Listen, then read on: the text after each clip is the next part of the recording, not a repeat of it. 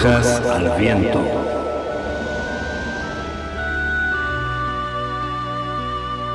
Brujas al Viento, un programa de participación abierta pensado para brujos, brujas y personas de la magia.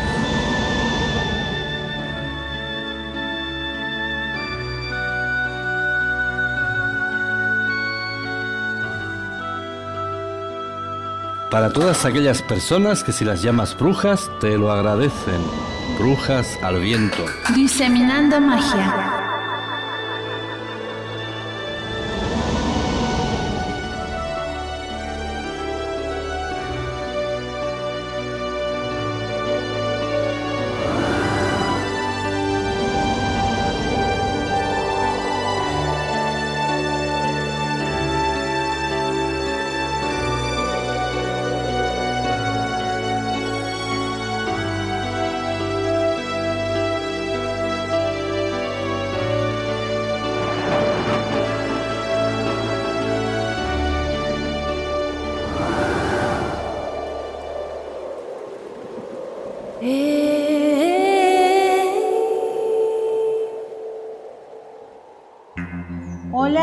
Noches, bienvenidos a radiobrujas.com. Estamos esta noche muy contentos con una brujita psicóloga muy bonita, muy guapa y muy inteligente que se llama Laura Jiménez, Laura Catalina Jiménez. ¿Cómo estás, Laurita? Bienvenida. Carlita, ¿cómo estás? Y muy buenas noches a todos los que nos escuchan. Pues aquí muy contenta contigo y pues presentarte primero que nada.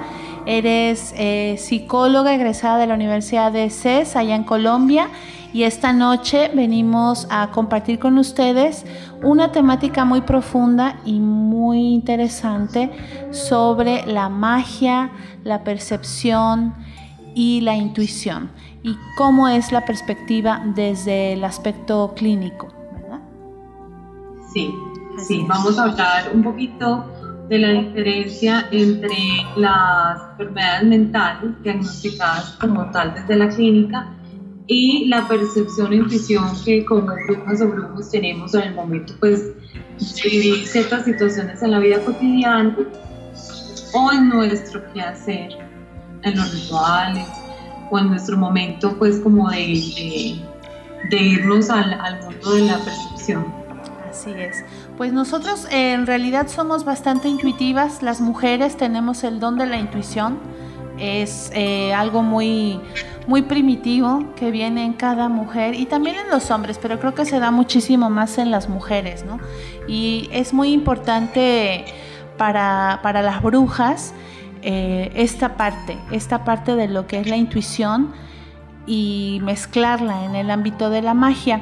Pero en términos eh, clínicos, si me, recuerdas otra vez la, la historia que me contaste el otro día sobre una, una mujer que no cree en la magia, mas sin embargo tuvo una experiencia que me pareció fenomenal. Claro que sí. Eh, resulta que mm, las mujeres como tal, así como tú lo dices Carlita, somos eh, muy fuertes en la intuición y en la percepción.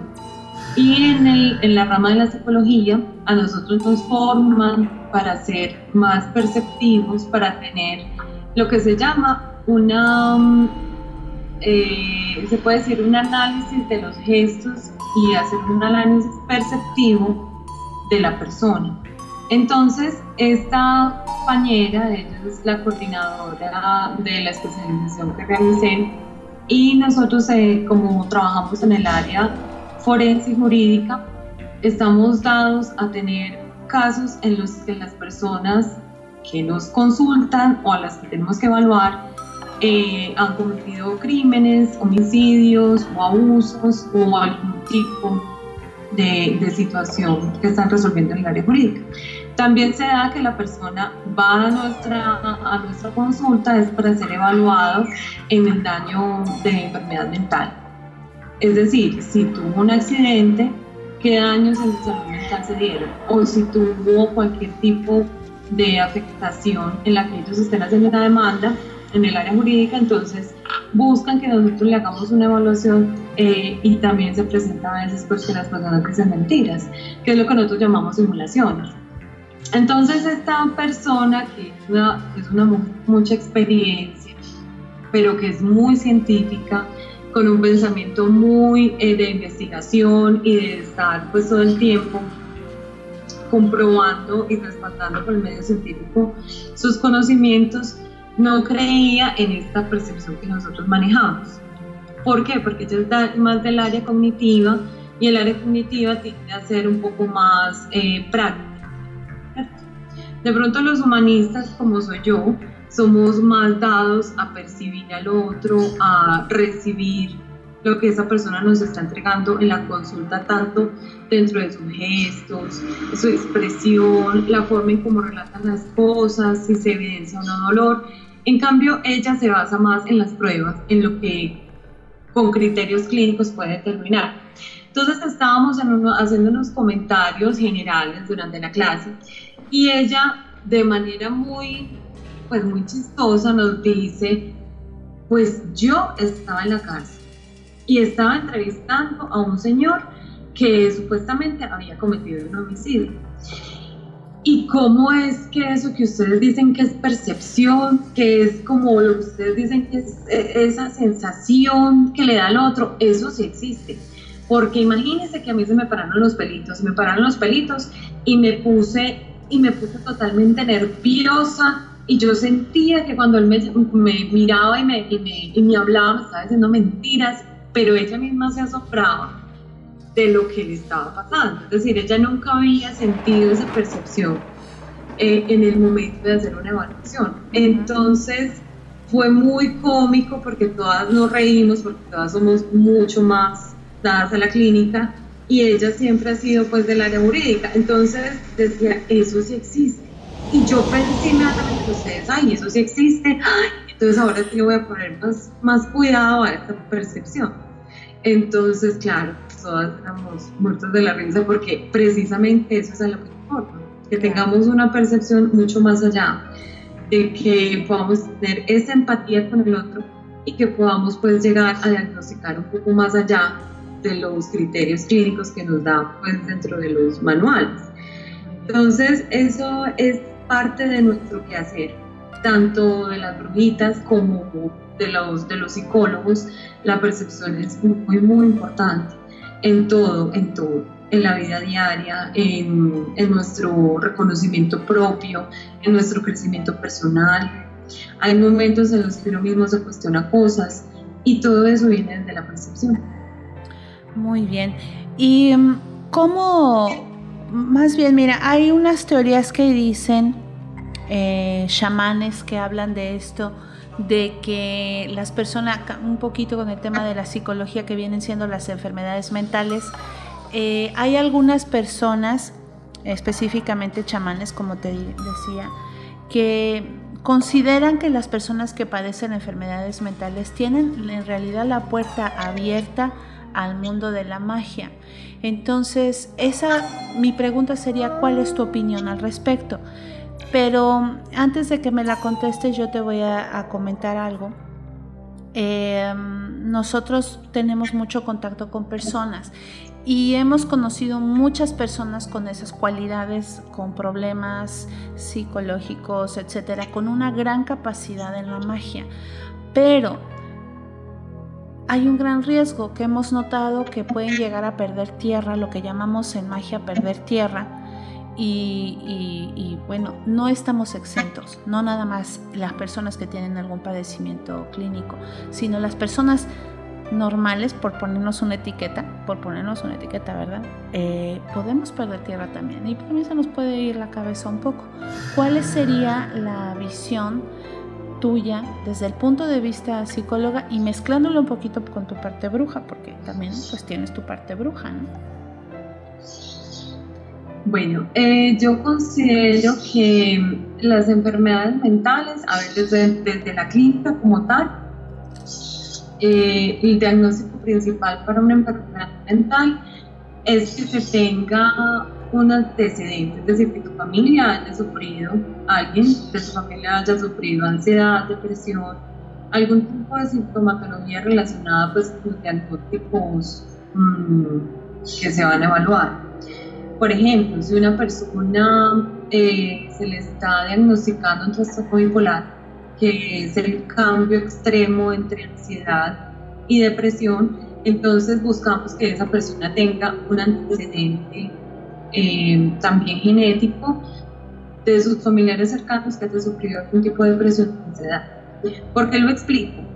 Porque muchas veces las personas que empiezan en el mundo de la magia o empiezan a encontrar un ser interior mucho más poderoso que el ser terrenal, pues como el ser mundano, pasa lo que tú dices, eh, pierden tierra y se empiezan a ir a otros esquemas de la, de la mente o de la, digamos, del mundo astral, empiezan a buscar y abrir puertas y que muchas veces no las saben manejar y ahí se quedan, se quedan anclados en una enfermedad o cualquier tipo de cosa que no se puede diagnosticar completa como una enfermedad mental porque muchas veces las personas no tienen antecedentes, como otras personas que sí las tienen y que sea lo que sea, van a tener ese, ese problema o si llegan a una situación de estrés un accidente, un abuso, pueden llegar inmediatamente a sufrir una enfermedad mental. Pero en el caso de los brujitos pasa es que eh, se salen se salen mucho de lo, de lo terrenal, se les olvida, están un poco más anclados en la tierra y se pierden en esos mm, esa es mi percepción respecto a, al estado, digamos, eh, eh, etéreo de una persona, en la que se tiene que tener mucho cuidado de si tú te estás dando mucho más de cuenta o estás empezando a percibir eh, situaciones que no saben manejar, inmediatamente se tiene que buscar una guía. Yo pienso que en este campo de la magia uno no puede estar solo, por más que el crecimiento sea solo, por más que uno como persona se encuentre mismo como brujo, como bruja, eh, desde una soledad, una, experimentación en solo, sí siempre pienso que uno tiene que tener personas al lado con mayor experiencia, que te enseñen a manejar esos, de pronto esas capacidades o habilidades que estás empezando a desarrollar para que esa energía tan fuerte no te tuve o no se te vuelva una enfermedad o no se te vuelva que te desvincules totalmente de la realidad y ya no te sientes identificado con la realidad que estás viviendo. Es decir, con el país, con tus seres cercanos, con tus familiares, con tus amigos. Entonces las personas empiezan a aislarse y a meterse mucho en la magia y se olvidan de interactuar. Entonces ahí cuando uno está empezando a experimentar ese cambio que es muy bonito, que es muy provechoso, que es maravilloso, hay que tener siempre de la mano una guía o una compañía que te ayude a centrar, que sea un polo a tierra y que te ayude a desarrollar esas habilidades sin perderte en ellas. Eh, eso es lo que yo considero. También pienso que Mm, las personas que, que tienen este tipo de dificultades, es decir, que tienen enfermedades mentales, siempre tienden a tener, eh, eso se explica también desde la, desde la genética, desde la formación del cerebro, y es que tienen zonas del cerebro mucho más desarrolladas que otros. O tienen la capacidad de cambiar de hemisferio derecho a izquierdo mucho más fácil y eso se llama plasticidad cerebral. ¿Qué pasa? Cuando la persona es muy plástica en, el área cerebral, cuando tiene esa capacidad de estar al borde entre la realidad y la, y la creatividad, son casi genios. Pero son personas que sufren mucho porque en su parte social son muy torpes. Eh, consiguiendo pareja son también tienen dificultades y tienen pues como esas, esas carencias que cualquier otra persona las desarrollaría más fácil. Entonces, ¿qué buscan? Meterse mucho más en la magia, meterse más en la magia porque se sienten aceptados, porque sienten que fluyen completamente. Eh, y yo pienso que en ese caso, cuando uno encuentra un compañero o un hermano wicano, eh, brujito, así no sea wicano, que esté sufriendo de esta situación, que tienda a tener rasgos de personalidad o que tenga un diagnóstico ya eh, pues ya concreto, en el que esté medicado y tenga eh, ciertas pautas que seguir, ellos tienen que tener unas pautas de seguir, eh, hay que apoyarlo mucho, ayudarle a que tenga una interacción social real con el mundo, tanto como ellos pueden llegar a darnos muchas, muchas, eh, digamos, habilidades y cosas bonitas de la parte astral y creativa, ellos también necesitan que los aterricemos y los llevemos un poco a los, a la, al terrenal. Así sea que en las conversaciones sea algo mucho más eh, básico. Por ejemplo, hablar del mercado, cuando te en el mercado, eh, vení, coméntame cómo fue tu día, cómo te sentiste, porque es otra cosa, van perdiendo la percepción propia porque se mantienen en un criterio. Entonces hay que ayudarlos a que aterricen cada vez más, como tú dices, ayudarlos a que generen raicitas y se vayan pegando un poquito más a la tierra. Claro. Yo conozco personas que tienen este tipo de, habilidades porque son increíblemente creativos, su percepción es espectacular, pero en la vida social, en la vida terrenal, en lo Totalmente sociales, ¿no? Exactamente. Se, se, atropellan, les va mal, se sienten rechazados. Entonces, tanto lo uno como lo otro, porque sí se les dificulta mucho. Y eso es verdad, esas personas tienen una habilidad muy grande para poder percibir el mundo, percibir las energías, eh, percibir cuando algo está mal, cuando va a pasar alguna dificultad, algún problema. Incluso me ha pasado que han llegado a sentir que va a pasar una catástrofe. Es decir, son personas muy perceptivas. Sí. Pero eh, este mundo es tan fuerte se les dificulta pues, como poder aterrizar. Pues te puedo decir, Laura, que el 90% de los brujos que conozco son asociales. Todos somos asociales. Yo me, yo me esfuerzo de salir a la calle y hacer todo lo que tenga que hacer porque tengo que hacerlo, porque, porque la, vida, la vida profana, como les digo, es que tenemos que llevar una vida profana y conectar con el mundo, porque donde no, nos quedamos viendo la, la, fresita que está saliendo en nuestra maceta y hacemos un cosmos de la fresita. Es que eh, es el amor que le tienes a, a, lo más simple, en realidad, ¿no? Pero cuando tienes un anclaje y cuando, como tú dices, tienes alguien que te está diciendo aterriza la tierra, en realidad aquí en casa eh, que lleva la tierra, pues va a ser Julio, que es muy, muy tierra y él siempre nos aterriza a todos. este nos aterriza a todos. Pero em, aunque también yo soy tierra, pues como mi parte mercurial, pues vuelo más y, y vuelo mucho más, ¿no? Pero los escorpio, los acuario, los piscis, que, que esa es otra cosa, ¿cómo puede haber una psicología de signo zodiacal tan perfecta y matemática que tú puedes definir a un Virgo perfectamente y tú y yo tenemos algo en común como Virgos. Eh, los Tauro tienen algo en común, aunque el otro esté allá en Estados Unidos y el otro esté acá, tienen algo en común.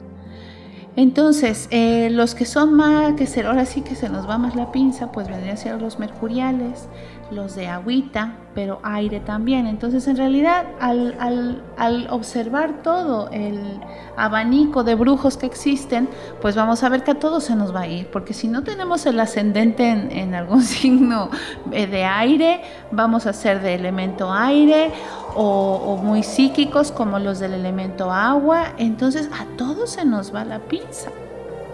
A todos. Entonces, no con esto estamos locos, pero como tú lo has comentado, no perder esa persona que nos diga tierra, brujito llamando a tierra, brujito llamando a tierra. ¿Y cuál sería un foco rojo que tú dijeras, cuando ya una persona está diciendo esto, ella es un foco rojo de alerta de que ya perdió tierra? Aparte del aislamiento. Sí, lo, lo, más claro cuando uno encuentra una persona que se está yendo mucho, em, pues a ver, lo principal es que dejen sus relaciones sociales a un lado.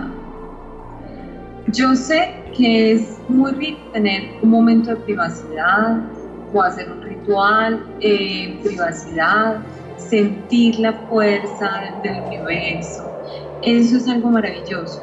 Pero eh, cuando dejamos de ir a las cosas normales, por ejemplo, ir a visitar a la familia, si un amigo que, que tú quieres mucho te llama, y, ay, no, no, después porque hoy estoy súper ocupado y resulta que te quieres es quedar solo.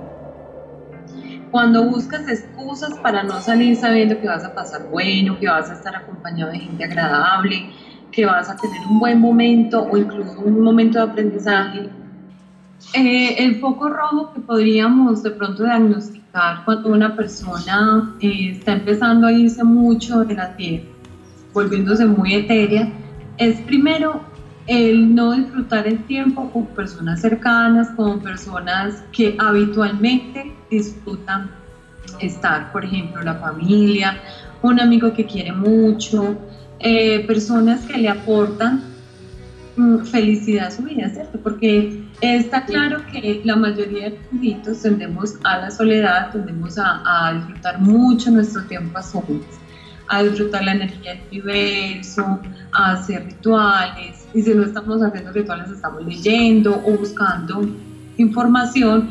Entonces, eso nos hace que nuestro mundo sea muy selecto y que las personas que nos acercan muchas veces no hablen de lo que nosotros hablamos. Pero cuando se nos olvida socializar, cuando se nos olvida ir a donde la familia que nos quiere tanto, cuando ya no queremos salir de la casa porque parecemos más bien en una cuevita, entonces ahí es donde tenemos que poner mucho cuidado. Porque sea como sea, el, el ser humano es un ser social y parte del desarrollo en esta sociedad y el ser exitoso socialmente es poder tener un rol activo en la sociedad y ser parte de ello, es decir, crear un tejido de manera que tú puedas ir siendo cada vez más exitoso en lo que tú haces, cada vez más reconocido o simplemente cada vez más bueno en lo que haces. Entonces, si tú te olvidas de esa habilidad social y te empiezas a, a meter en tu punto interior, entonces eso lo que pasa es que te empieza a dificultar cada vez más el empleo, las redes sociales, redes sociales en lo que me refiero es como amigos, familias, personas cercanas, y también eh, te afecta tu vida en general. Claro, porque cada vez más. Claro, porque, por ejemplo, para, para una que es una, una bruja pública, pues me da igual 20 que 30 que sepan que soy bruja en realidad, no me importa. Pero la realidad de las personas es que es muy difícil para una persona eh, salir del closet de brujo.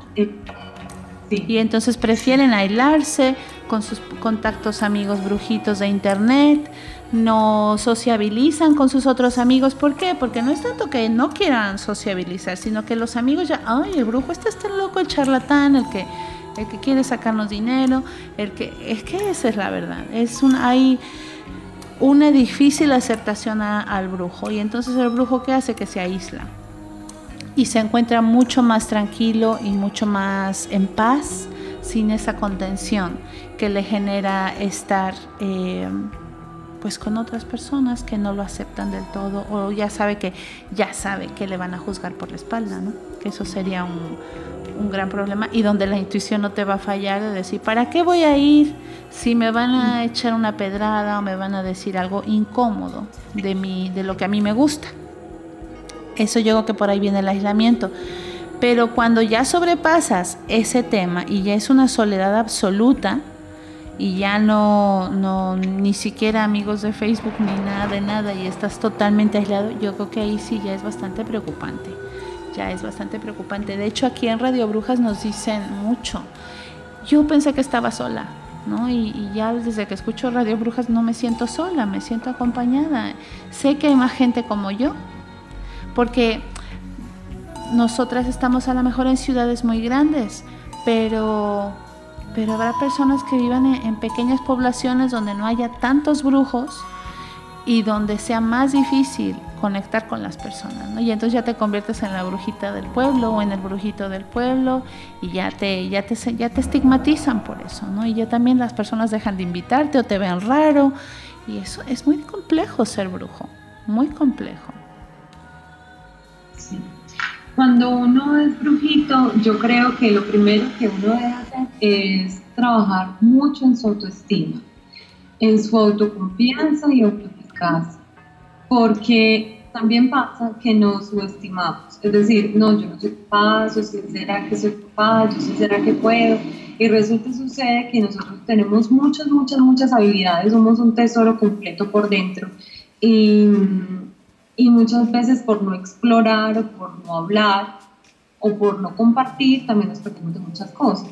En mi caso, eh, a mí me pasa que obviamente yo soy también muy, digamos, muy cautelosa con quién comparto y con quién no mis cosas, eh, más del, del tema de la alta magia o de cosas que yo vaya a leer o que quiero comentar algún artículo, alguna investigación que me parece interesante, entonces sí hay que buscar con quién hablar, eso sí es cierto, pero muchas veces te sorprendes de que tú empiezas a tocar un tema y encuentras una afinidad con alguien.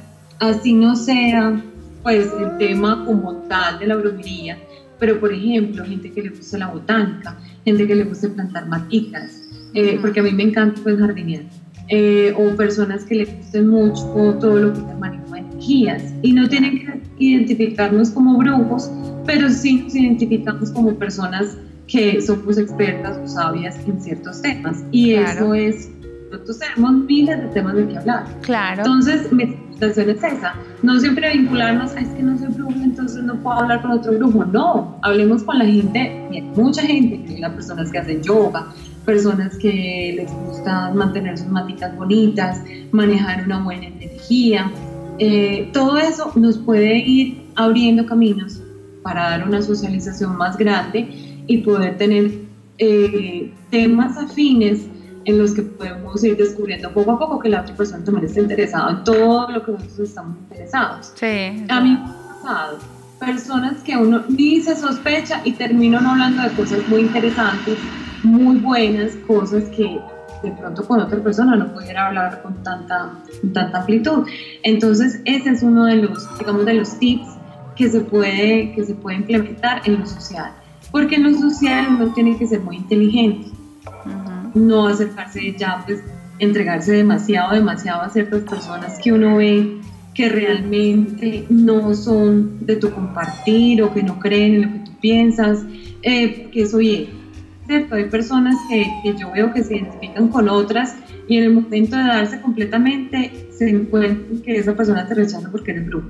Sí, Entonces, limitar un poco eh, el apasionamiento que todos tenemos, porque yo siento que los brujitos somos muy apasionados en todo lo que hacemos, porque lo hacemos muy bien y amamos lo que hacemos. Y como amamos a, a, tantas cosas y estamos tan reconciliados con la vida y con el universo, entonces no, nos cuesta odiar, nos cuesta ver el lado negativo de las personas. Entonces, en ese momento es donde uno tiende a entregar más y cada vez más, cada vez más, para que esa persona se quede o para que esa persona mmm, te siga aceptando. Y no es así.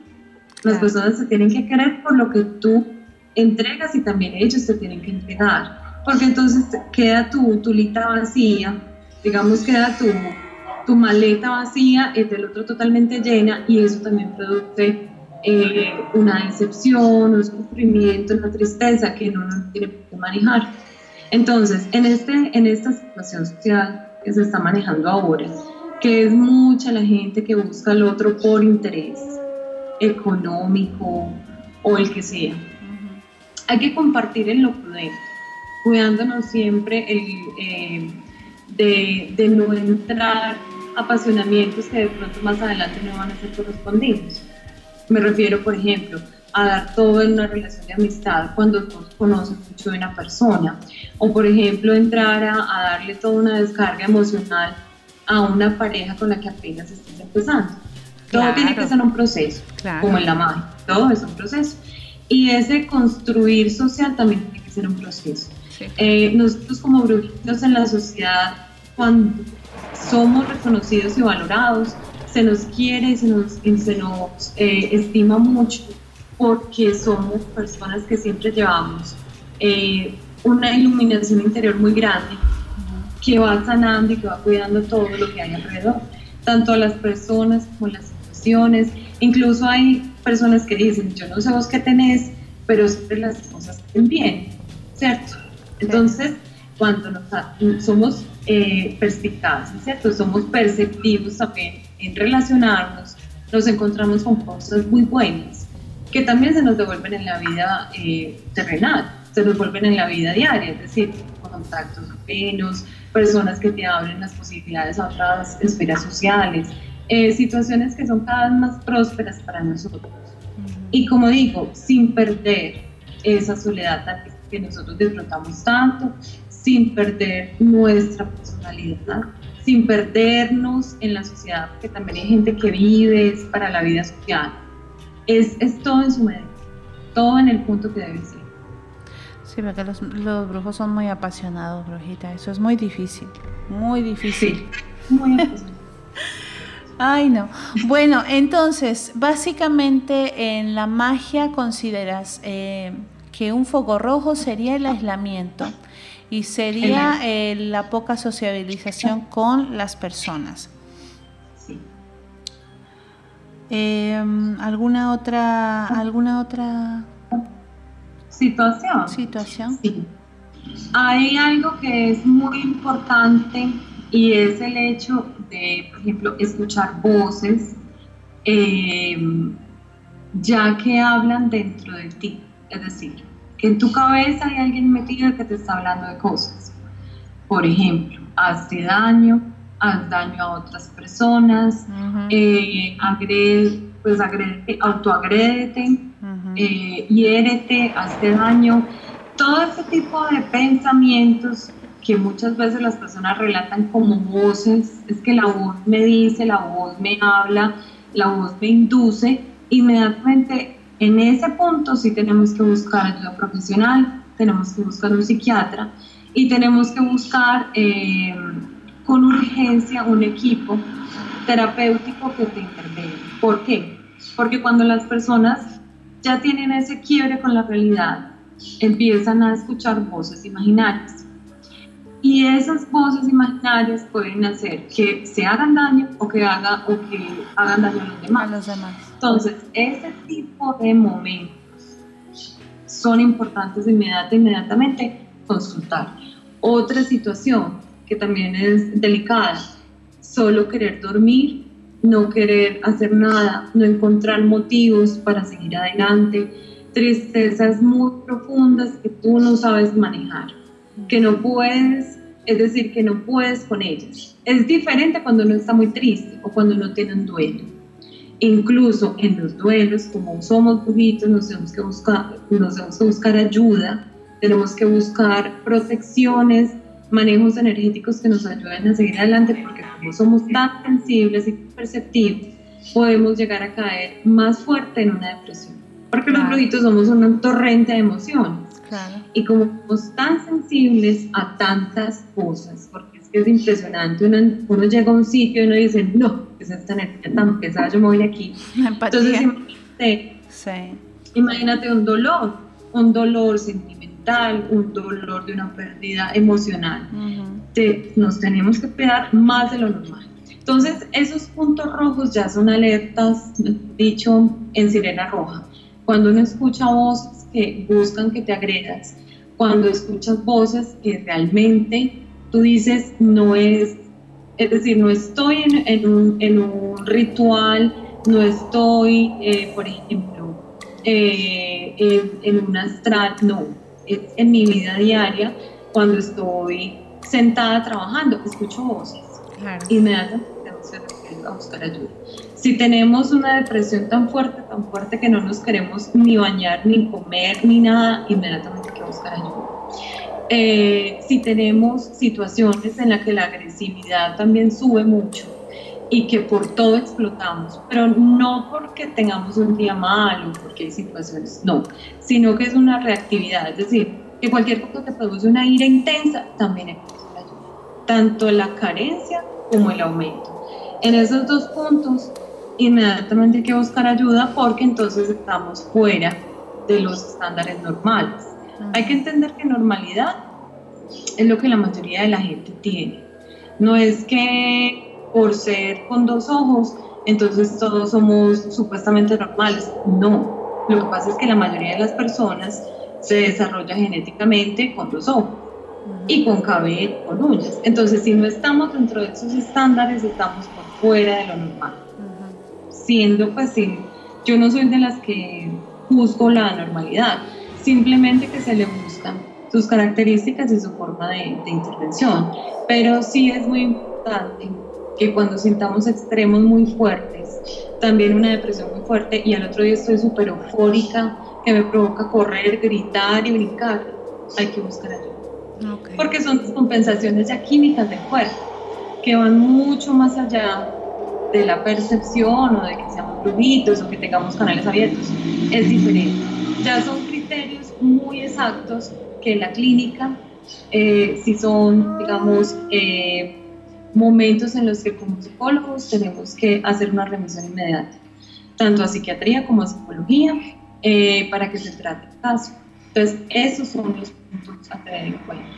Muy bien. Fíjate que a, nosotros en Colegio Culturum siempre les enseñamos esto de cuál es el, la voz de, del maestro universal, cuál es lo que esa voz que te habla, porque es cierto que escuchas por te llega no alguien que como dice voces, alguien pensamientos, alguien sensaciones, pero hay algo que conecta contigo y que es esa intuición y que viene y te dice, te lo dice en el oído, por aquí, por aquí, es esto.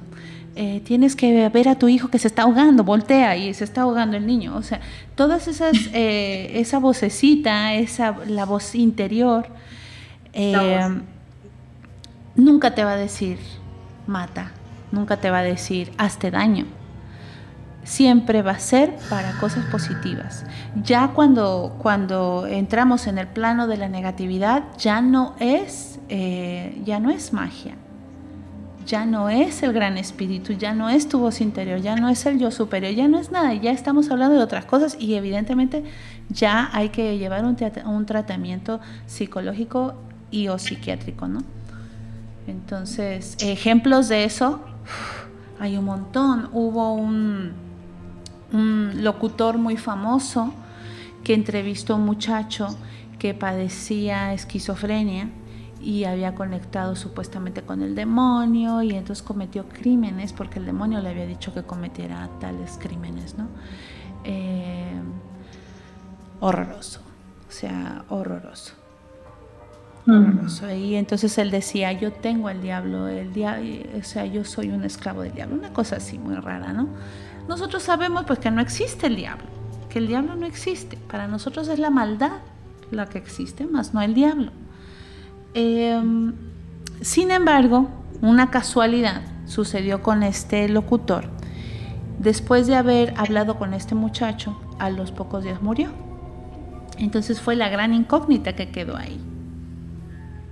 Entonces fue una, fue una historia bastante, bastante tétrica. No sé si te suena eh, haber escuchado de algún programa de la mano peluda. Bueno, este, este muchacho conecta con este locutor porque él recibía llamadas en directo que contaran sus historias de terror. Y este muchacho le llama y le dice, yo he matado a mi abuelita. El diablo me dijo que matara a mi abuelita. Y ahí se hizo, bueno, fue así un seguimiento de mucho tiempo, de que pasó que la cárcel, que lo sacaron, que no, no sabemos qué. O sea, una historia súper tétrica, Laura. Pero ese es un ejemplo de lo que no es magia. Exactamente. Eso no es magia. Eso no es magia. No es magia ni está vinculado con ningún tipo de, de nuestro quehacer. Cuando tú sientes eh, momentos o estados, como te digo, de agresividad, de pensamientos autodestructivos o de conductas autodestructivas, definitivamente eso no es magia. Eso no es bienestar, eso no es conectar con nada. Es decir, ahí tenemos que buscar ayuda. Si pensamos que no es algo eh, ya pues físico o una enfermedad como tal, mm, si hay que buscar entonces una ayuda espiritual descartándose lo primero de criterios clínicos, un diagnóstico juicioso de que esa persona no vaya a tener cualquier tipo de brote de algo. Porque ¿qué pasa? Las personas, por ejemplo, que sufren depresión y nunca la han sentido, las primeras veces que lo sienten, mm, les provoca salir corriendo a tirarse por, por un balcón. Hay personas que lo manifiestan así, me quiero matar, me quiero suicidar. Y de un momento a otro incluso tratan de, de, hacer la acción, pero muchas veces no la, no la pueden ejecutar al completo porque igual es uno de los instintos primordiales del ser humano, es cuidar la vida. Pero, pero mira lo fuerte que es eso, unas descompensaciones químicas tremendas y entonces las personas terminan agrediendo o haciendo daño a otra persona, agrediéndose después o haciendo daño a otra persona. Entonces, este tipo de situaciones definitivamente no son magia, no son magia, no es nuestro quehacer, no podemos subestimarlas tampoco eh, y sí se tiene que buscar ya sea de una persona cercana, que tú le tengas confianza, de tus seres queridos más cercanos, de tu pareja, pero hay que buscar ayuda, no quedarse callado, porque muchas veces las personas aguantan, aguantan, aguantan y siguen teniendo esa sensación y siguen con esos pensamientos y no, lo, no dicen nada hasta que explotan en una situación peor. Y realmente no es lo que, lo que quisiéramos para nadie, porque entonces se dan situaciones muy dolorosas, muy tristes en las que nadie quisiera estar vinculado y es por, precisamente por no tener un diagnóstico. Realmente las personas que sufren de enfermedades mentales en este momento son bien tratadas, hay muchos medicamentos. Eh, la clínica, las personas que hacen clínica o la psiquiatría ha avanzado mucho, tanto en investigaciones como en tipos de terapia. Hay terapias de todo tipo, si a ti no te gusta pues, la convencional, puedes hacer una terapia mucho más profunda, que es, por ejemplo, la de constelaciones familiares, sanar eh, espiritualmente muchas cosas. Pero todo eso que nos dediquemos, incluso si no tenemos eh, una enfermedad, una patología, pero dedicar el tiempo a descubrirnos, a sanar dolores emocionales de cuando estábamos pequeños o de situaciones en la adolescencia, eh, de agresiones físicas o, verbales. Todo eso hace que, nos, que seamos mucho mejores grupos, muchas mejores personas, porque vamos a perdonarnos, vamos a sanar y vamos a poder evolucionar, que es lo que buscamos. Claro, claro, el hecho es eh, de la evolución espiritual es eso, perdonar, entender el proceso kármico, entender que lo que te ha hecho una persona eh, no es el karma en sí, sino cómo tú reaccionas a lo que alguien te hace, ¿no? Y entonces el perdón viene ahí, el perdón viene en el, ok, no es mi, mi postura, tomar venganza y la magia se usa para esto, para sanar, para ayudar y nunca para tomar venganza y maldecir, que bueno, tampoco estamos en la posición de juzgar a quien lo hace, se respeta bastante, que cada quien obre en consecuencia de sus actos desde la perspectiva y la línea wicana, pero sí que es muy importante que respetemos la vida, ¿no? Y al respetar la vida nos tenemos que respetar nosotros, respetar nuestros ciclos y así pues llevar una vida de brujos bastante coherente, ¿no? Sin que haya discrepancias en lo que pensamos, en lo que estudiamos y en lo que hacemos en realidad. Este, pues esto sería así de, sencillo, tener mucha cabeza y las personas que sientan que necesitan una ayuda, pues siempre contactar con la persona, con algún especialista. Brujitos hay bastantes que tienen bastante experiencia que pueden ayudarles y bueno, también Laurita, eh, también Laurita da terapias de psicología, también puede hacerte un diagnóstico y puedes contactar con ella. ¿Dónde te pueden contactar, Laurita? Eh, me pueden contactar por Facebook. Eh, tengo dos páginas. Eh, Armonía, Armonía, que es pues una de las páginas que ahorita se, las, se las puedo poner pues como en un link. Y también tengo una página de psicología jurídica y forense, que también la pueden conseguir en Facebook, en la que yo también monto muchos artículos relacionados pues de cómo se pueden diagnosticar o dar seguimiento a situaciones que realmente se salen de normal. Mm, es muy importante, yo creo que nosotros, más que todo que estamos tan dados como a, la sanación espiritual y, y que, que cada uno se cuestione cuáles son sus miedos más profundos y que los conozca muy bien. Que si no puede manejarlos, en el momento en que no pueda manejarlos, ese es el momento en que tiene que buscar ayuda. Cada quien sabe en qué es más débil o en qué ha necesitado apoyo. Y realmente algo que yo siempre le digo a las personas, no hay nada de malo en buscar ayuda, no hay nada de malo. No son los únicos, no están solos. Hay personas que realmente eh, en muchas ocasiones están peor. Y eso pues, mejor dicho, casos por todas. Entonces, eh, no se queden en la soledad, ni mucho menos pensar que no pueden llegar a comentarle con toda la tranquilidad a un terapeuta o a una persona eh, cercana a su situación. A veces el callar mata más o, daña más que el buscar ayuda o hablar de las cosas. Mm, las personas les da mucho miedo ir a consulta y les da como angustia y, y gente que me van a preguntar pero realmente la clínica o el proceso personal en clínica eh, te libera, te sana, te quita tantos pensamientos de culpa, resentimientos, estancamientos en los que te quedaste, eh, enojos o rabias que tengas que podido superar. Y eso realmente es el mejor regalo que nos puede hacer a uno mismo, tanto como en lo mágico como en lo mundano. Pues qué bonito el tema de hoy, muy, muy profundo. Y bueno, ya haremos otro programita de otro tema con respecto a esta parte de la, de la vida de nosotros como brujos. Laurita, te agradezco mucho. Me encantaría quedarme horas y horas a mí. Se me van las horas contigo así, como agüita, rapidísimo. Eh, una mujer muy interesante. Y pues nada, nos vemos en la siguiente semana. Laurita, pues ya estaremos invitándote próximamente a otro programita. Y pues nada, muchas gracias por, por, regalarnos un poquito de tu tiempo, de compartir tu conocimiento y esperamos que le ayude a muchas personas, que es la misión de Radio Brujas y de, de, tu persona, de nuestra parte, pues enviarles a todos mucha luz. No duden en buscar ayuda, es muy importante que busquemos la ayuda que necesitamos para poder avanzar espiritualmente. Todo tiene solución, menos la muerte. Todo tiene solución. Con muchísimo gusto, espero que, pues, que hayan tenido una claridad un poco más amplia de, de la diferencia entre lo clínico y lo mágico eh, igual pienso que, que hay muchas cosas que no tienen explicación y que siempre la magia es un poder muy, muy, muy, muy fuerte, muy maravilloso, que, que somos muy afortunados de tener. Entonces, a la orden, eh, siempre estoy disponible, lo que necesiten con muchísimo gusto. Si no me contactan a mí, con mucho gusto pueden eh, dejar un correíto en, en, la, en Facebook que yo se los contesto en lo que les pueda ayudar con gusto.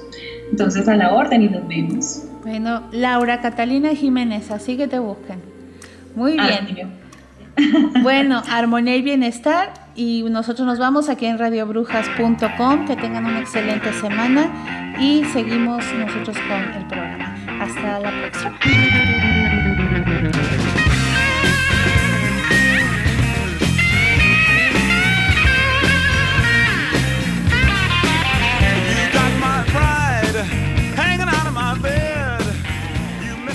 Bien, pues ya estamos de vuelta en nuestro programa de Brujas al Viento, como cada sábado.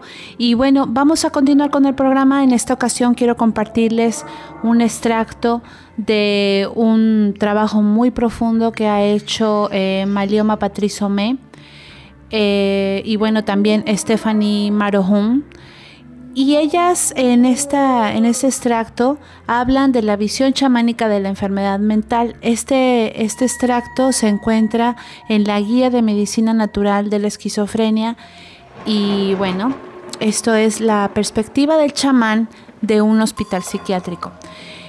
Pues bien, en la visión chamánica, la enfermedad mental señala el nacimiento de un sanador, explica la señora Patrizome. Por lo tanto, los trastornos mentales son emergencias espirituales, crisis espirituales y necesitan ser considerados como tales para ayudar al sanador en el nacimiento. Lo que los occidentales ven como una enfermedad mental, el pueblo Dagará lo considera como las buenas noticias del otro mundo. La persona que atraviesa la crisis ha sido escogida como un medio para un mensaje a la comunidad que necesita ser dado, para que haya una conexión entre el otro plano y, el mundo terrenal, entre los espíritus y nosotros los humanos. El trastorno mental o el trastorno de comportamiento de todo tipo señala el hecho de que dos energías obviamente incompatibles se han fusionado en un mismo campo, dice el doctor Somé. Estas perturbaciones se producen cuando la persona no recibe ayuda para tratar con la presencia de la energía del reino espiritual. Una de las cosas que el doctor Somé encontró cuando llegó por primera vez a Estados Unidos en 1980, que fue para, que, para hacer un estudio de posgrado, pues se dio cuenta del sitio que ocupa Estados Unidos con los, en las enfermedades mentales. Cuando un compañero fue enviado a un instituto mental debido a una depresión nerviosa, el doctor Some fue a visitarlo. Estaba muy sorprendida y esa fue la primera vez que le presentaron cara a cara con lo que se hace con las personas que exhiben los síntomas que, que, se, que se viven en la aldea de donde es el doctor Some entonces, lo que le impresionó al doctor Somé fue que la atención dada a tales síntomas se basó en la patología, la idea de que la condición es algo que debe detenerse. Esto estaba en completa oposición a la forma en que su cultura ve esa situación. Mientras miraba a los enfermos el doctor Somé, algunos con camisas de fuerza, otros con medicamentos y otros gritando, observó Así es como los curanderos que están, están tratando de nacer son tratados en esta cultura. Qué pérdida, qué pérdida que una persona que finalmente está siendo alineada con un poder del otro mundo esté siendo desperdiciada. Otra manera de decir esto puede tener más sentido para la mente occidental es que en Occidente no estamos capacitados en cómo tratar o incluso enseñar a conocer la existencia de los fenómenos psíquicos en el mundo espiritual. De hecho, las habilidades psíquicas son denigradas. Cuando las energías del mundo espiritual emergen en una psique occidental, este individuo está completamente descompuesto para integrarlas y entonces incluso para reconocer lo que le está sucediendo. El resultado pues comúnmente es bastante aterrador. Sin el contexto apropiado y la ayuda apropiada para lidiar con el balance y con los avances desde, el otro, desde otro tipo de realidad, para todos los propósitos prácticos, la persona vive en la locura. Entonces, la dosificación intensa con fármacos antipsicóticos, agrava el problema e impide la integración que podría conducir al desarrollo y crecimiento del alma en el individuo que ha recibido estas energías. En el pabellón mental, el doctor Somé vio un montón de seres alrededor de los pacientes, entidades que son visibles para la mayoría de las personas, pero que los chamanes y psíquicos son capaces de ver. Estaban causando la crisis a estas personas, dice el doctor Some. Le parecía que estos seres estaban tratando de obtener los medicamentos y sus efectos de los cuerpos de la gente que los estaban tratando de combinar y entonces iba aumentando el dolor de los pacientes en el proceso. Los seres estaban actuando casi como una especie de excavadora en el campo energético de las personas en el pabellón mental y era eh, realmente fuerte ver esta escena, la gente a la que estaban... Eh, la que estaba viviendo esto pues estaba gritando y gritando y entonces no podía quedarse en ese ambiente y tenía que irse el doctor Some. En la tradición Dagara, que es de donde es este doctor, la comunidad ayuda a la persona a reconciliar las energías de ambos mundos, el mundo del espíritu con el que se fusiona y el pueblo y la comunidad. Esta persona puede entonces servir de puente entre los mundos y ayudar a los vivos con la información y la curación que necesitan. Así la crisis espiritual termina con el nacimiento de otro sanador. La relación del otro mundo con nuestro mundo es el patrocinio, explica el doctor Somé. Más a menudo con conocimientos y con habilidades que surgen en este tipo de fusiones, pues nace el conocimiento y la habilidad que proporciona directamente el otro mundo, el otro plano, los seres espirituales y se concilia con estas personas.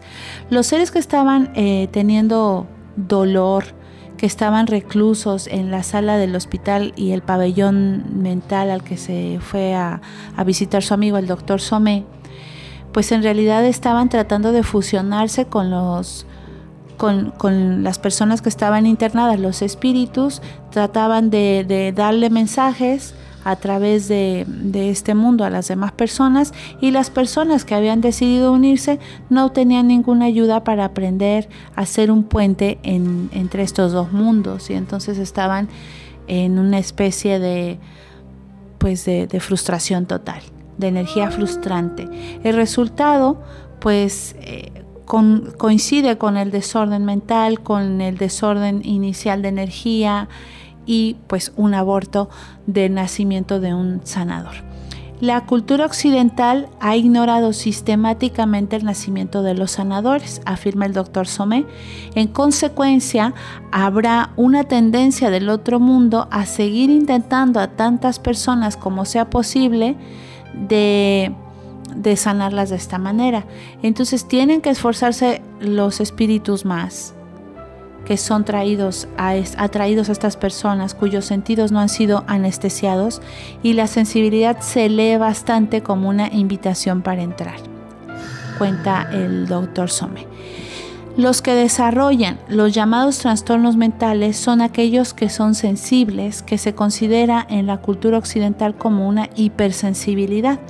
Las culturas indígenas no lo ven de esa manera y como resultado las personas sensibles no se consideran demasiado sensibles. En Occidente es la sobrecarga de la cultura en la que se encuentran la que los destroza. El ritmo frenético, el bombardeo de los sentidos, la energía violenta que caracterizan a la cultura occidental pueden abrumar a las personas sensibles. Y entonces estamos hablando de lo que comentábamos hace rato con Laura, de que hay un momento en que el brujo, sin ningún problema mental, se enfrenta a los focos rojos, a los focos rojos de las depresiones, los aislamientos, eh, las eh, no ser social, eh, aislarse y es cuando empiezas a perder tierra. Eso no significa que tengamos una enfermedad mental, significa que tenemos un foco rojo que indica que debemos de recuperar la tierra y lograr ese equilibrio del otro plano con esta tierra en la que vivimos. Con la esquizofrenia, por otro lado, hay una receptividad especial y un flujo de imágenes e información que no se pueden controlar. Cuando esta clase de precipitación ocurre en un momento que no es elegido personalmente y particularmente cuando viene con imágenes que son asustadizas, contradictorias, la persona entra en un frenesí. De hecho, em, en pláticas con diferentes brujos y brujas, pues me han compartido eh, ocasiones de, pues es que a mí me da miedo eh, abrir mi pensamiento o o yo me mandé a cerrar el tercer ojo porque es que veía cosas horribles. Es que es eh, parte de ser brujo tener estas visiones. Lo que no es sano es tener miedo, sino es un regalo que te da la, la, la fuente divina, el espíritu, para poder ser un sanador. Y yo coincido completamente con este doctor, el doctor Somé. También creo que es muy importante que nosotros como brujos y como brujas tengamos la parte terrenal bien anclada. Hay métodos eh, y bueno, ya todo lo que hablamos anteriormente con Laura sobre este tipo de, de circunstancias en la que pues es un poco difícil cuando hay una enfermedad mental lidiar con la energía de la magia. Cuando está controlada, cuando estás tutelado, pues no tiene por qué ser un problema, pero nosotros siempre eh, aconsejamos que se tenga mucha precaución cuando se enfrentan a una de estas enfermedades, pues que estén tratadas y que sea y les guste mucho la magia, pues encuentren el equilibrio y vayan poco a poco y no pierdan contacto con la realidad. ¿Ok? Entonces, el factor de cómo ayudar a una persona a alinearse con la energía del espíritu, tratando de que, viene esa energía, tratando de venir del otro mundo y dar luz a un sanador. Bloquear esta energía es lo que crea problemas, ¿vale? La energía del sanador es una energía de alto voltaje. Cuando está bloqueada, esta energía quema a la persona. Es como un cortocircuito, los, los fusibles están soplando, es por eso que puede realmente ser aterrador y, y entendemos pues que nuestra cultura prefiere confinar a estas personas que están gritando, que, se, que les ponen la camisa de fuerza y, es una imagen pues bastante triste, ¿verdad? El enfoque chamánico es en algunas culturas, como la del doctor Somé, de alinear estas energías para que no haya un bloqueo y los fusibles no, no se fundan y la persona pueda convertirse en una curandera o un curandero que es su destino en realidad. Sin embargo, hay que señalar que no todos los seres espirituales que entran en el campo energético de una persona están ahí con el propósito de promover curación. También hay energías negativas que son presencias indeseables en el aura. En, los, en estos casos, el enfoque chamánico es eliminarlos del aura. Em, en lugar de trabajar para alinear las energías discordantes, pues se eliminan del aura para probar su creencia de que la visión chamánica tiene sobre la enfermedad mental, que es verdadera, en el mundo occidental y en las culturas indígenas, el doctor Chomé llevó a un paciente mental de vuelta a África, a su aldea. Y entonces eh, él estaba muy curioso por descubrir si hay, es verdad, en que hay, la enfermedad mental es universal y que si estaba conectada con el, el alineamiento desde su aldea, desde su mundo, con el gran espíritu, dice el doctor Some. Alex, que es el paciente, que es un americano de 18 años, estaba sufriendo interrupción psicótica cuando tenía 14 años, tenía alucinaciones, era suicida y pasó por ciclos de depresión peligrosamente severos. Entonces estaba en un hospital psiquiátrico y se le habían dado muchas drogas pero nada estaba ayudando. Los padres lo habían hecho de todo sin tener éxito, eh, comenta el doctor Somé, y no sabían qué más hacer. Con el permiso de los padres, el doctor Somé llevó a, este muchacho Alex a África y después de ocho meses Alex se había vuelto bastante normal, informa el doctor. Incluso pudo participar con sanadores en el negocio de curación, sentarse con ellos durante todo el día y ayudarlos, ayudándoles en lo que estaban haciendo con sus pacientes y pasó unos cuatro años allá en, África. Alex se quedó por elección en África, no porque necesitara más sanación, se sentía mucho más seguro en el pueblo allá en África que en América. Para llevar su energía y la, del, y la del reino espiritual a la alineación, Alex pasó por un ritual chamánico diseñado para ese propósito, aunque era ligeramente diferente del usado con la gente de Agará. Como él no nació en Dagará, en esta aldea, así como como era de otra raza, etc. Pero el resultado fue similar, a pesar de que el ritual no era literalmente el mismo, explica el doctor Somé.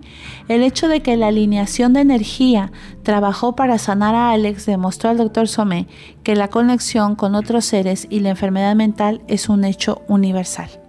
Después del ritual, Alex comenzó a compartir los mensajes que el espíritu tenía para este mundo.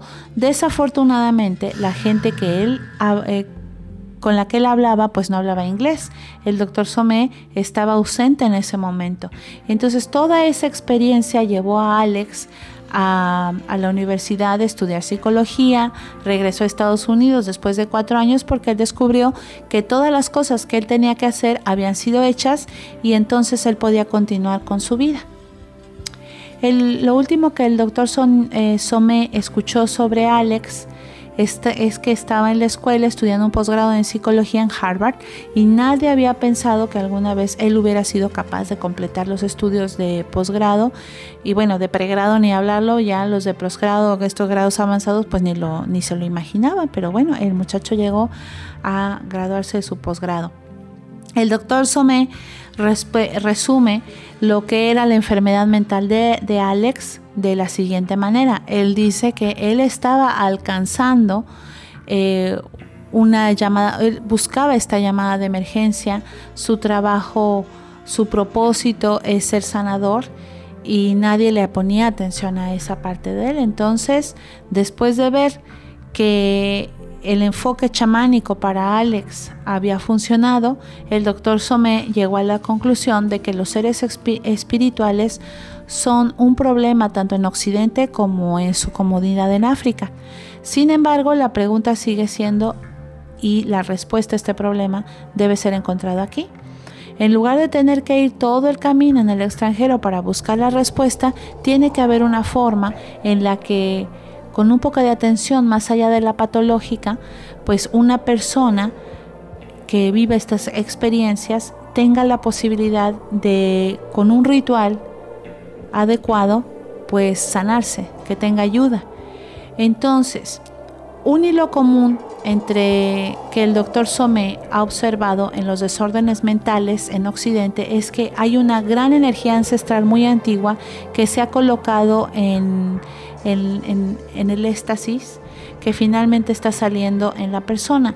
Su trabajo entonces es rastrearla para retroceder en el tiempo, para descubrir que es, es el espíritu y que en la mayoría de los casos el espíritu está conectado con la naturaleza, especialmente con montañas grandes, ríos, zonas donde hay mucha naturaleza.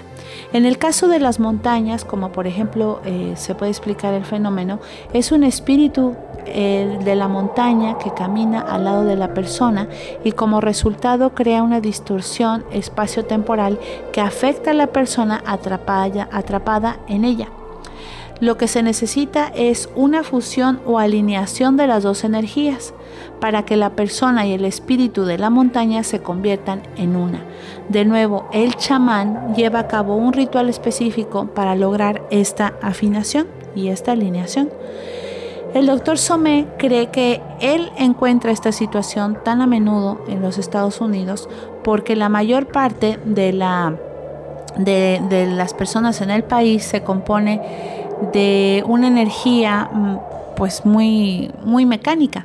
Y el resultado es que esto desconecta a las personas y los separa del pasado. Dice, puedes huir del pasado, pero no puedes esconderte del pasado. El espíritu ancestral del mundo natural viene de visita. No es tanto lo que el gran espíritu quiere, sino lo que quiere la persona. El Espíritu ve en nosotros un llamado a algo grandioso, algo que hará que la vida tenga sentido y por lo tanto el Espíritu está respondiendo a esto. Entonces, hoy día, hoy por hoy, podemos darle gracias a los dioses que nos han creado tradiciones que te abrazan, porque también entendemos que en, los ciclos de la magia y de los chamanes pueden ser muy cerrados, para acercarte a ellos es un poco difícil y ahora las brujas que me escuchan, ahora que son brujas y brujos en solitario, van entendiendo este mensaje del doctor Some, que es conectar con la naturaleza, el ritual, habría que ir a, la aldea del doctor Somé para hacerlo, pero creo que todos, en este caso los que practican Wicca, o que tienen alguna conexión muy fuerte con la naturaleza o algún enamoramiento muy fuerte con la naturaleza, pueden entender esto que estoy comentando ahora mismo. Este llamado que ni siquiera sabemos qué estamos haciendo, refleja un fuerte anhelo una conexión muy profunda, una conexión que trasciende del materialismo y la posesión de las cosas y se mueve hacia una dimensión cósmica tangible.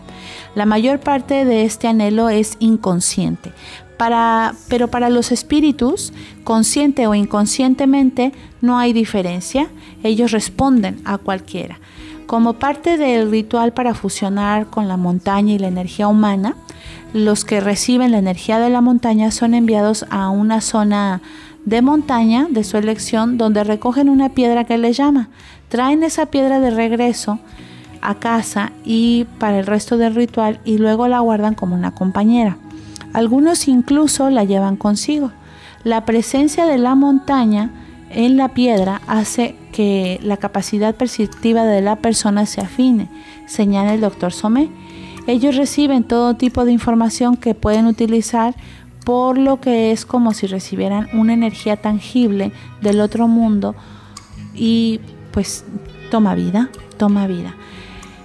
Cuando se trata de la energía del río, los que se van al río y hacen el ritual en el río y hablan con el espíritu del río, encuentran una piedra de agua para traer de vuelta a sí eh, con el mismo ritual y se quedan con el espíritu del río.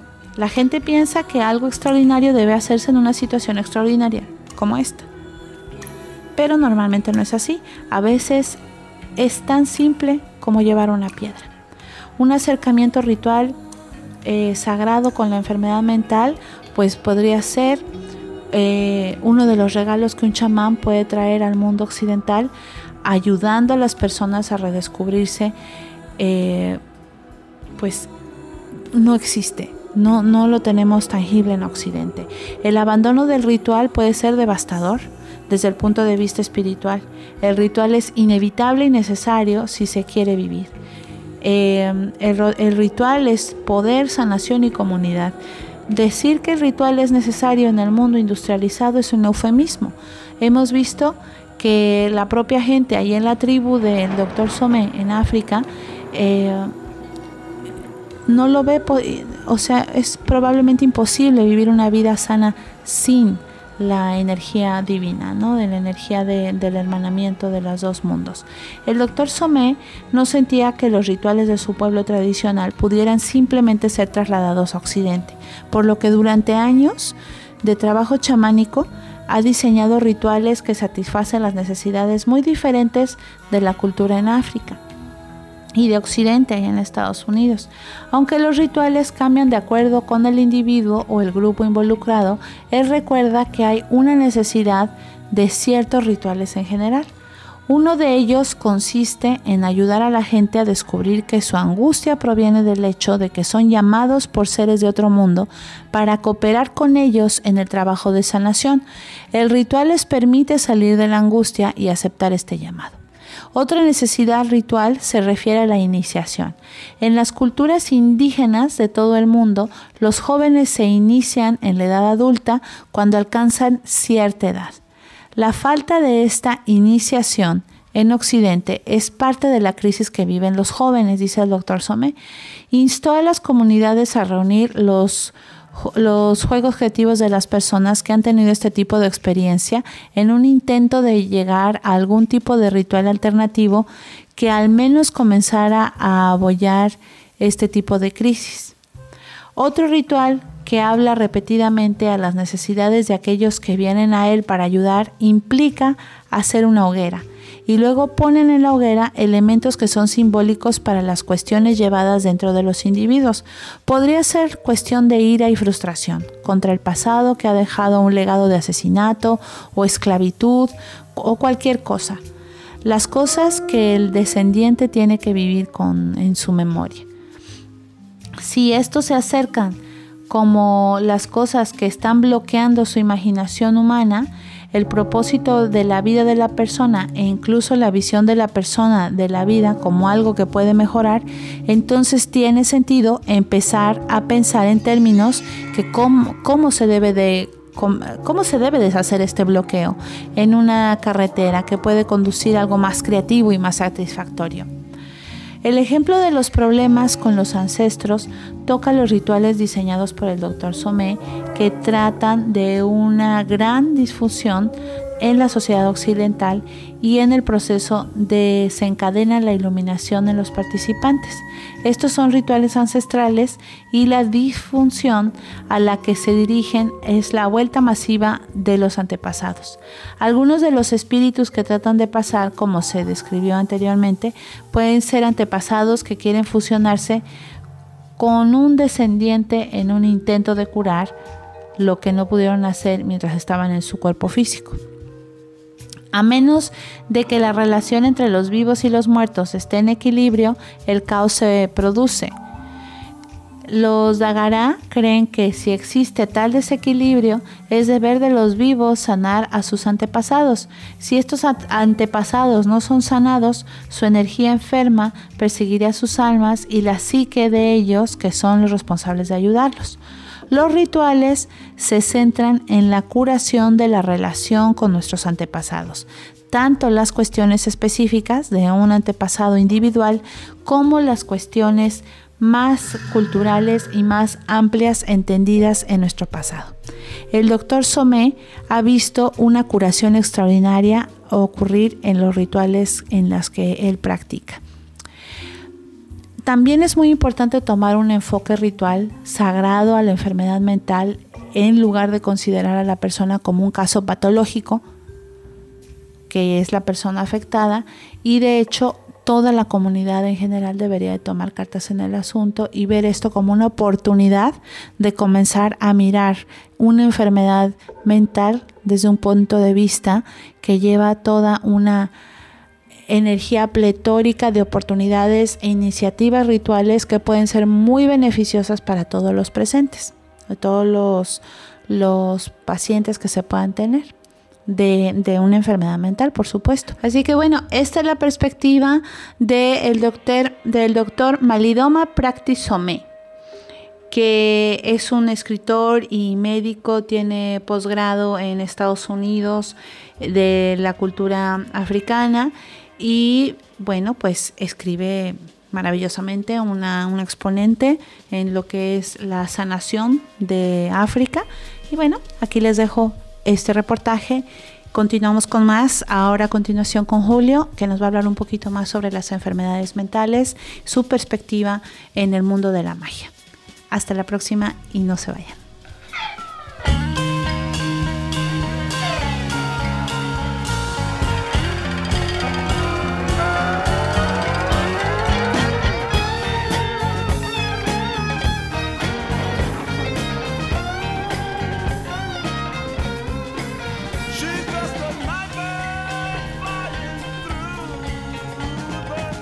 Bueno, pues siempre que se menciona este tema es un poco espinoso. Se presta a muchos malos entendidos y yo creo que es uno de los grandes tabús de la brujería y de la parapsicología. Pues no seríamos radio brujas si no abordáramos de una forma valiente el tabú. Eh, ¿Cómo se les queda el cuerpo si les digo que en un repertorio de homeopatía varios en concreto. Por ejemplo, el repertorio de Kent, James Taylor Kent, el repertorio de Lara de las Rosas, son repertorios muy reputados.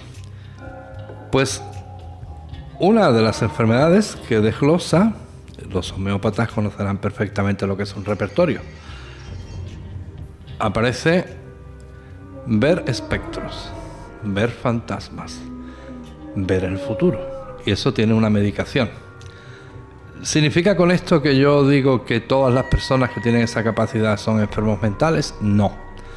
Pero sí que hay enfermedades mentales que el sujeto cree y padece alucinaciones. Que esto sería muy distinto al campo de la brujería y al campo de la parapsicología. Son dos conceptos distintos.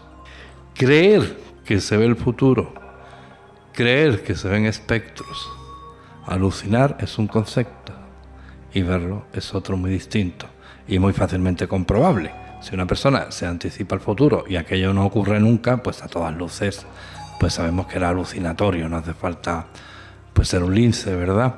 Eh, pero entonces siempre que uno toca estos temas parece como que si la brujería, la percepción, la clarividencia, la clarividencia fueran conceptos eh, falsos y no, no es cierto. En el estudio de las ciencias ocultas, en el estudio de la brujería tradicional, pues nos vamos a encontrar con muchos escollos, principalmente porque la mayoría de las personas eh, inician lo que se llama bruja en solitario. Esto tiene una serie de peligros. Lo que nosotros llamamos en argot perder tierra. Nosotros vivimos equilibrados en los cinco elementos. Cuando pretendemos ganar mucho espíritu, no somos de goma, no se estira en un sitio y seguimos conservando tierra. eh, lo que va a ocurrir es que despegamos, perdemos tierra. ¿Qué es perder tierra? Perdernos cuestiones mundanas, las amistades, eh, la familia, el contacto cercano, eh, descuidar, por ejemplo, el aseo personal. El estudio de las ciencias ocultas tiene notables peligros, especialmente para hacerlo en solitario, motivo por el que siempre se recomiendan los maestros. Eh, por este motivo, siempre la bruja tradicional, la bruja antigua, cuando estaba prohibida las escuelas de brujas, pues tenían el riesgo de perder tierra y por eso está asociada a la bruja clásica, una mujer con los pelos así, ya le sonará la expresión tiene pelos de bruja, eh, la ropa descuidada y todo esto, porque ganaban mucho espíritu, tenían mucha capacidad y perdían tierra. Pero esto es muy contradictorio, porque entonces si ganamos tanto espíritu, ¿Esto es malo o es bueno? Pues miren, es malísimo aunque no se lo crean. Eh, nosotros en el College Ocultorum, en la Universidad de las Brujas, hemos eh, conocido eh, mujeres de una capacidad tremenda, pero que tienen el riesgo de perder tierra, de desconectarse de tierra, de la cotidianidad. ¿Qué va a ocurrir si ganamos muchísimo espíritu? Pues que todavía estamos en este plano, todavía no nos hemos muerto. Eh, ¿Podría ser la gran vidente? ¿Podría ser la gran persona? Sí. Pero ustedes calibren y valoren qué les va a ofrecer ser la diva de la evidencia cuando en realidad la evidencia no es un fenómeno de mago de feria, mago de circo, que lo aciertan todo. Eso no es. Eso es un fenómeno de circo. Y ser un fenómeno de circo les va a costar la, la vida. Entre otras cosas, porque quien acude a ustedes Rara vez le va a interesar lo que tiene el otro plano que decir. Yo siempre pongo el mismo ejemplo. Supongamos una jovencita enamorada, más que enamorada, obsesionada con su amor por Fernandito. Y quiere saber dónde está Fernandito ahora que rompió la relación, con quién está Fernandito. Ella no quiere una bruja, ella lo que quiere es un detective privado y una cámara de vigilancia. Y vamos a suponer que acude a una bruja, que la criatura ha perdido tierra tiene un espíritu súper desarrollado y vamos a exagerar vamos a suponer que lo ve todo. ¿Qué es lo que ve? Lo que el otro plano le manifiesta. Y lo más normal va a ser que la bruja nuestra le hable, por ejemplo, de palmeras, de playas en Filipinas, de playas paradisíacas, de una pizarra, de la chica enseñando a los niños, de sonrisas, el mensaje del otro plano está claro, deja de obsesionarte por Fernandito y vete a las Islas Filipinas a dar clases a niños que como maestra eres genial. Y vas a realizarte, vas a desarrollar tu vida y vas a ir a un sitio que te van a querer mucho. Esto es un ejemplo que me estoy inventando. La práctica nos dice que esto no va a interesar a la persona porque no es su monotema, no es su obsesión y le va a decir, a mí me olvida de playas paradisíacas, a mí me olvida de tonterías, y dígame dónde está Fernandito y qué está haciendo el Fernandito. El otro plano no es esclavo de nuestros deseos, eso hay que tenerlo muy claro. Nosotros no podemos obligar al otro plano a que me diga lo que yo quiero oír. El otro plano no es esclavo, este concepto hay que tenerlo muy claro. En consecuencia, el precio de haber perdido tierra, pues miren, hay una cosa, perder tierras para nosotros, términos de, brujería, pero eh, la psiquiatría lo califica como una tenue esquizofrenia, tenue o incluso peor. Ya se quedan ustedes con el diagnóstico que no es muy bonito. ¿Significa con esto que yo quiero decir que todas las brujas están locas? Pues ni mucho menos, el primer loco estaría yo. Lo que también quiero decir es que hay determinadas enfermedades mentales que se prestan al mundo de la brujería. ¿Por qué? Porque se salen de lo que se llama el rol de la normalidad. El friki, el que está un poquillo para, para allá. Pues eh, miren, si les digo que ahí en Radio Brujas, en los mensajes, yo puedo contar casi 14, tenemos 14 Jesucristos que nos hablan. Y a todos los tratamos con mucho cariño, pero les digo siempre lo mismo, pónganse de acuerdo entre ustedes y me dicen cuál es el verdadero. El el problema realmente de esto es discernir y diferenciar las enfermedades mentales de las capacidades. Y la persona que estudia brujería, evitar caer en peligros. Déjense de que si grimorios que me lo recomienda fulanito, que si el San Cipriano, que si las clavículas. Eso entre usted y yo, eso es Villa Bajo Astral. Eso sin la preparación adecuada, lo único que va a llenarse la casa de Bajo Astral. ¿Que van a escuchar manifestaciones? Sí, claro, pero es que eso no son entidades, eso es el Bajo Astral. Entienda la diferencia.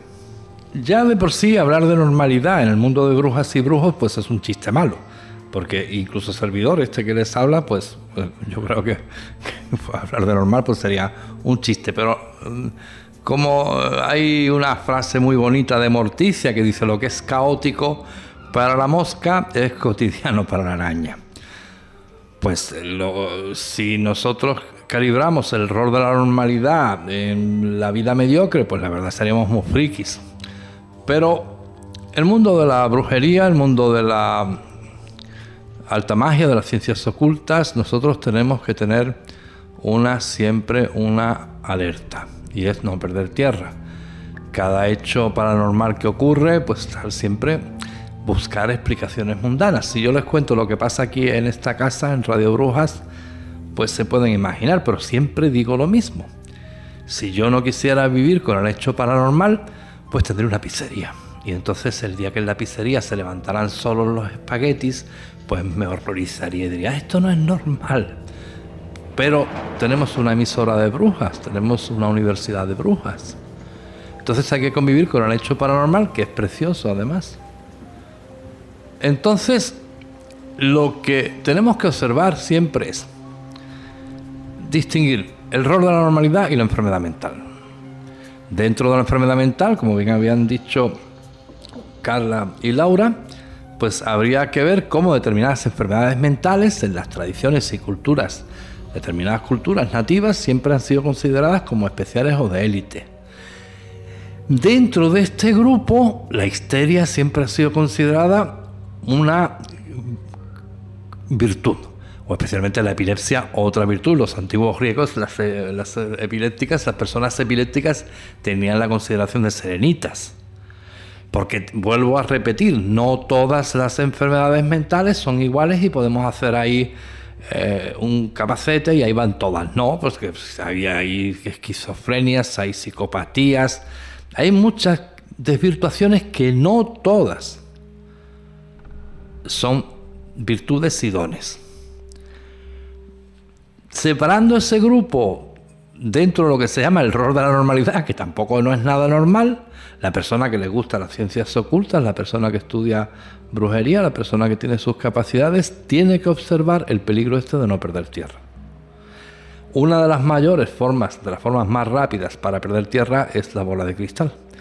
Cuando hay otras técnicas que son mucho menos peligrosas y que nos ofrecen los mismos o incluso superiores prestaciones que, que la bola de cristal famosa. Resumiendo, es un mundo precioso siempre y cuando observamos que vivimos en este plano en los cinco elementos.